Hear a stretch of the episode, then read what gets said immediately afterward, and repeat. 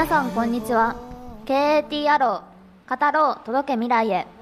京都の明日をトークする。それは未来を示す矢となる。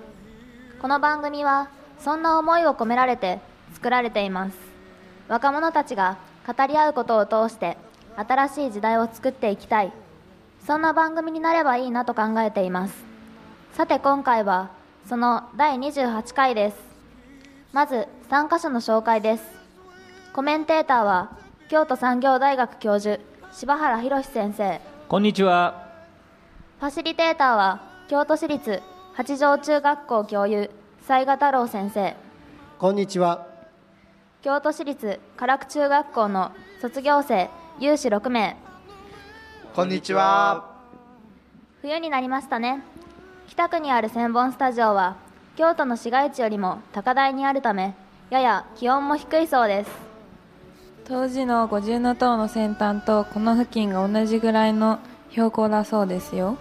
あそれ聞いたことがある。あとスタジオに関わる話ではすぐ近くにある船岡山って平安京を作る時の起点になったっていうのも聞いたよ。そう。船岡山を芸部の山って呼んでそのすぐ南側に代理を作って須作王子を通したって。なるほど。そんな由緒のある地に作られた千本スタジオからの放送です。それでは今日のミニ授業に入ることにしましょう。今日はこのお話を聞いて語り合おうと思います。偽りのバイオリン。偽りのえバイオリン。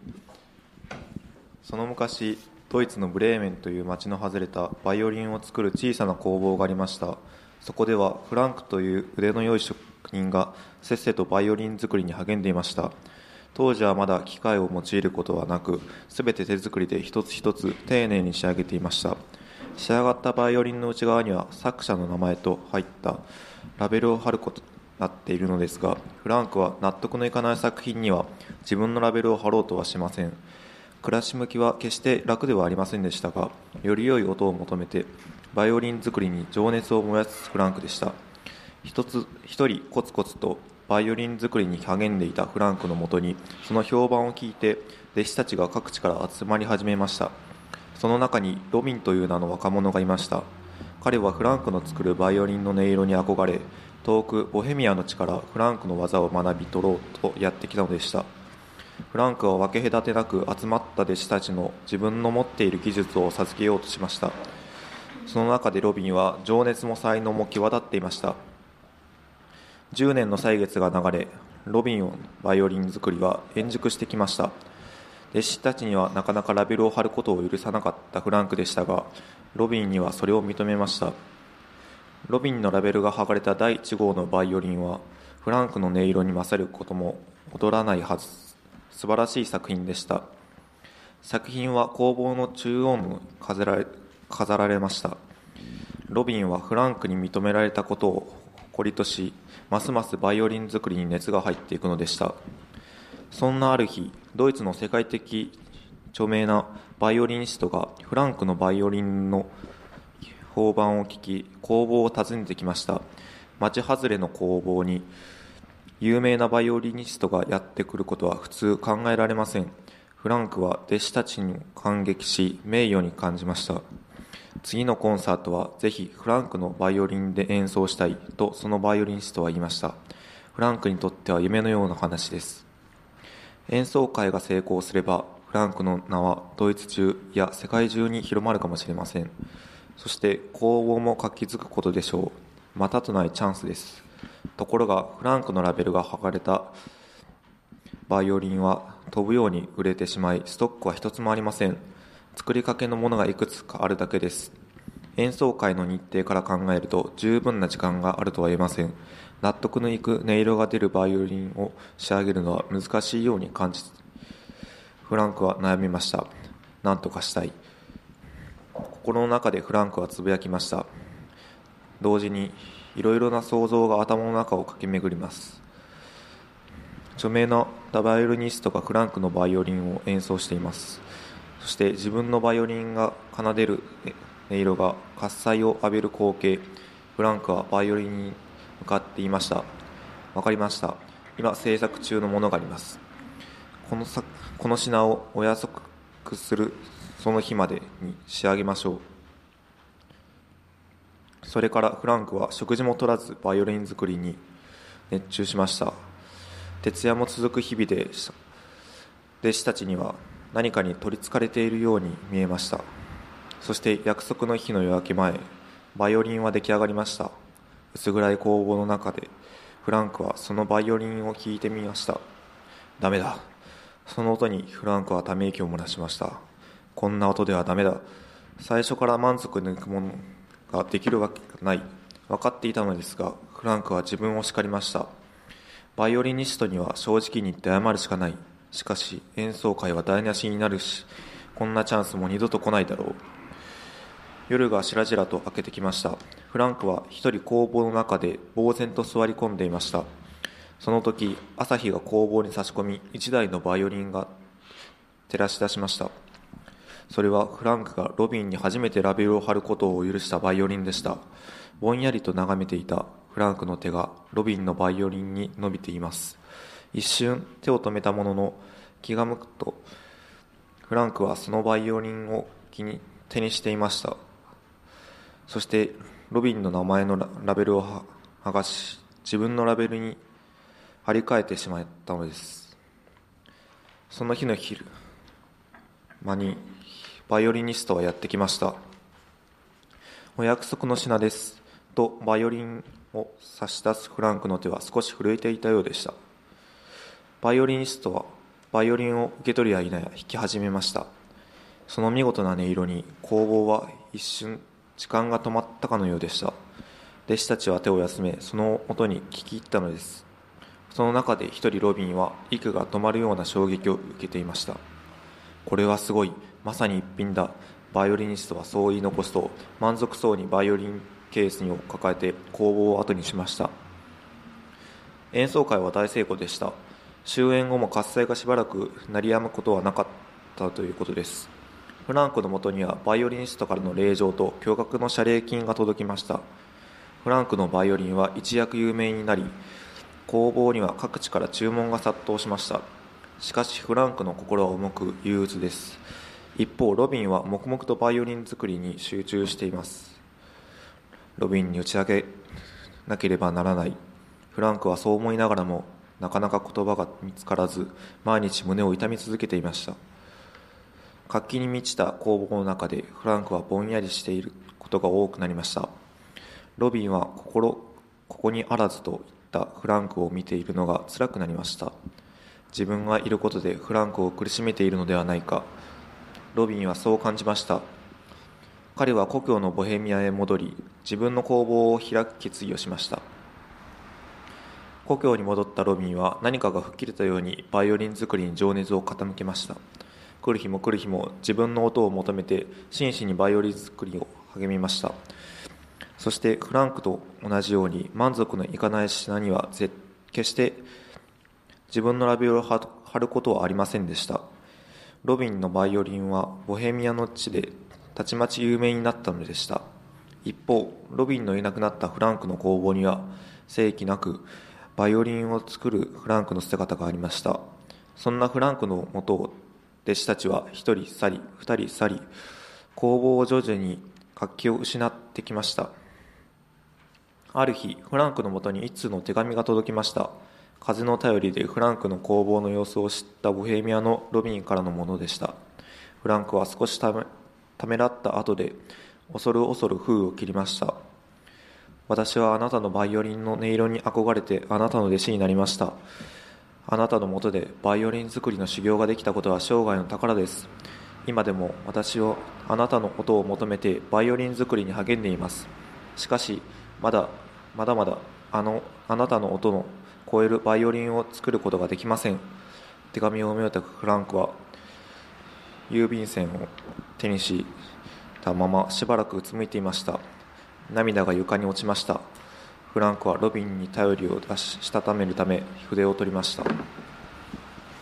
KAT アロー語ろう届け未来へ。この番組は若者たちが語り合うことを通し新しい時代を開くことを目指してラジオミックス京都千本北王子の千北スタジオからお送りしています。では雑賀先生よろしくお願いします。はい、よろしくお願いします。フランクは少しためらった後恐ろする封を切りました。そして手紙を読むんですね。手紙を読み終えたフランクは便箋を手にしたまましばらくうつむいていました。涙が床に落ちました。フランクはロビンに頼りをしたためるため筆を取りました。手紙を読み終えたフランクが便箋を手にしたまましばらくうつむいているんですけれどもその時にフランクが考えていたこと感じていたこと。それはどんなことだったんでしょう？聞いてみたいと思います。多田君どうですか、えー僕は、えーフランクがこれを読み終えた時にやっぱりずっとと後悔していたのが一番かん後悔していたと感じた時だと思います、えー、大河君どう思いますか？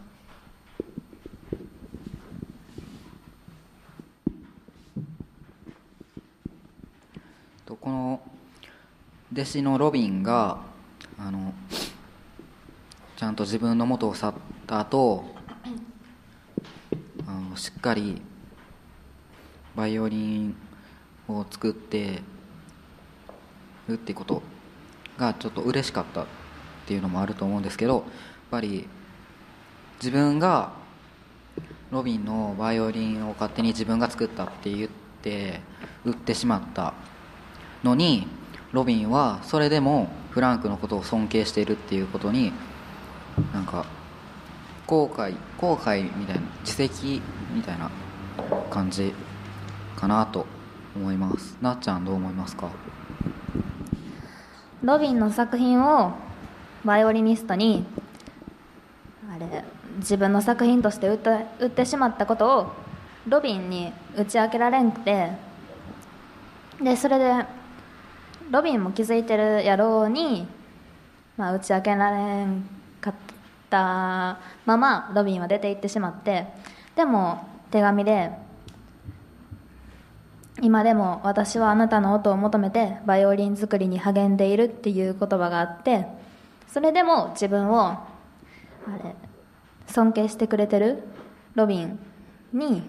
まあ、ちゃんと謝りたいなと思ったんだと思います。吉坂は？えっとロビンの作ったものを自分のものだと偽って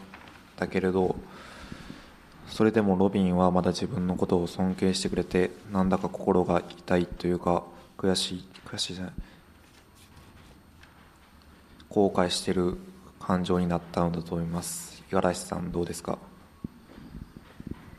と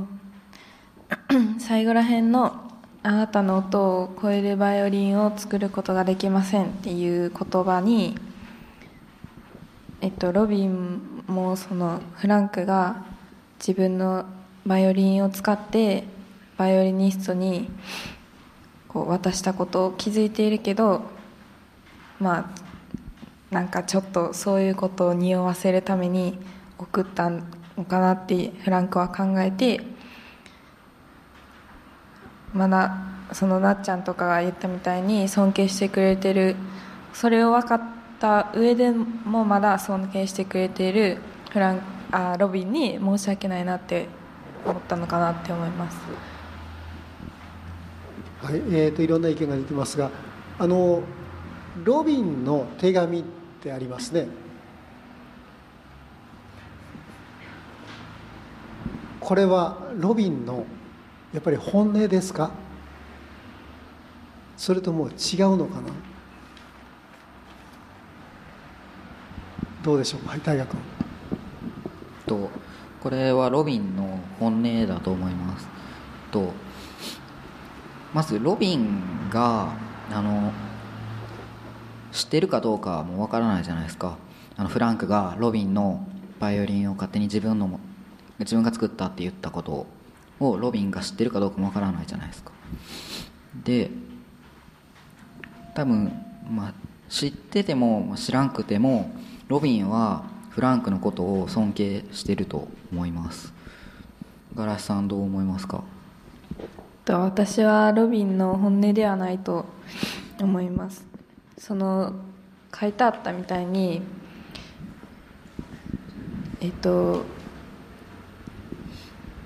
あえっとそのバイオリニストがフランクからもらったバイオリンを弾いた時に一人ロビンは息が止まるような衝撃を受けていましたってあるのでここまでこうフランクとかロビンもすごいバイオリン作りに励んでいたってことは音の違いも絶対分かっているやろうし自分が作って初めてラベルを貼ったバイオリンの音は絶対聞き分けられると思うからちゃんと気づいているけどでもまあ少しはフランクをねぎらうためにその嘘を書いて送ったやと思います。あ大河どうぞ。じゃああこのロビン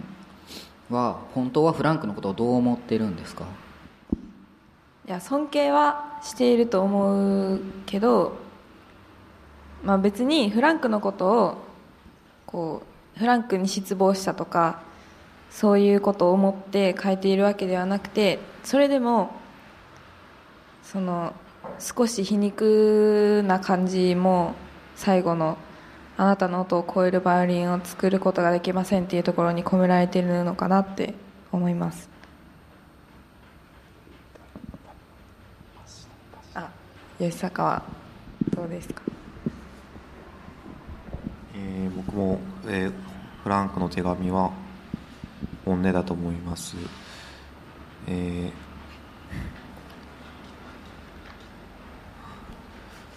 フランクは、えーじゃあロビンはそのこの手紙を出したということはまだ尊敬はしているのだと思いますし、えフランクを元気づけたいみたいな意味が込められているのだと思います。多田君どうですか？僕もガラスさんと似てるんですが、えーやっぱりロビンはフランクのことを尊敬してるとは思うんですけど、えーフランクの工房の予想して今フランクの工房は寂れてるからもう一度フランクにバイオリンを作ってほしいという気持ちを込めてこの手紙を書いたんだと思います。なっちゃんどう思いますか？私もただと一緒で自分がいることでフランクを苦しめているのではないかと感じて故郷にロビンは戻ったけどもうフランクの工房もどんどん楽器がなくなっていってるから、まあ、全く尊敬してないわけではないからあのバイオリンの音色に憧れてほんまに、ね、弟子になったんやからまあ尊敬はしてはいるからそのそのままバイオリンを作れへんようにフランクがなってしまうのは嫌やから、まあ、とりあえず、まあ、全部嘘でもないけど、まあ、本音と嘘と交えてみたいな感じでフランクには作っててほしいなと思ったんじゃないかなって思います。えーっとちょっと意見が今のところ分かれてる部分がありますね。完全な本音じゃないっていうともうまるっきりこれ本音だよっていう、ね、あのフランクはどっちで取ったんでしょう？リン君どうですか？えーフランクは、えー本音は混じってるけどやっぱりその自分の罪とかを考えて全部本音じゃないと思います。ロビンの手紙とか手紙はこのフランクのやってきたことのそのフランクは後悔しろとかじゃなくてその自分も尊敬してるけどそのあの日やったことはみたいなことを思い出させるような手紙やと僕は思うんですけど五十嵐さん。フランク自体はその本ほ全部が本音とかじゃなくてとりあえずあのロビンはそのフランクがロビンのバイオリンを使ったっていうことに関して気づいてるって思ってもう最初の憧れてあなたお弟子になりましたとかもうなんか建前みたいな感じでこう自分はそのロビンはロビンのバイオリンをフランクが使ったっていうことを気づいているんやっていう手紙やと受け取ったと思います。はい大河君。とと今言った2人はあのロビンがフランクがあのロビンのバイオリンを勝手に自分のだって偽ったことをロビンが知っててでその罪を思い出させるためというかなんかなんか自分の中でどうにかなんかしてほしいみたいな気持ちを込めてこの手紙を送ったっていうことですよね。いやそうフランクが受け取っただけでロビンがどういう気持ちで送ったかはまだ私にもわからないかなって感じです。僕はあのそういうあの罪とかを思い出させるとかいう感じじゃなくてあのロビンはロビンは自分はそういうことをしても別に気にしてないよみたいな。今まで通りバイオリン作りに励んでくださいよみたいな意味かなと思いました。なっちゃんどう思いますか？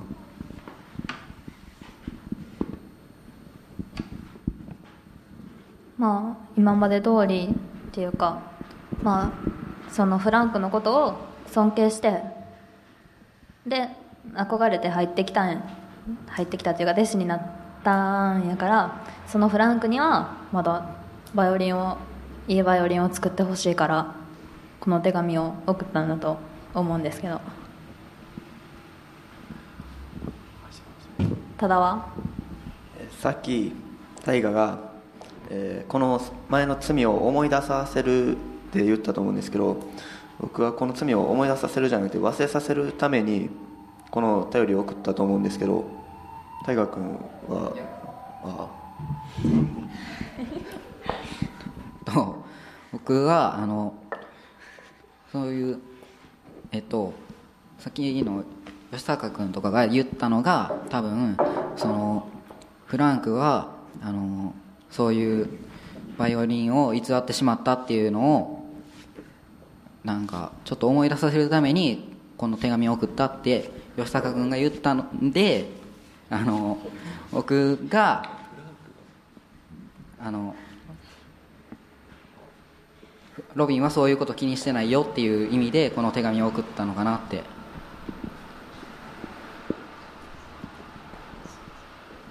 思いました。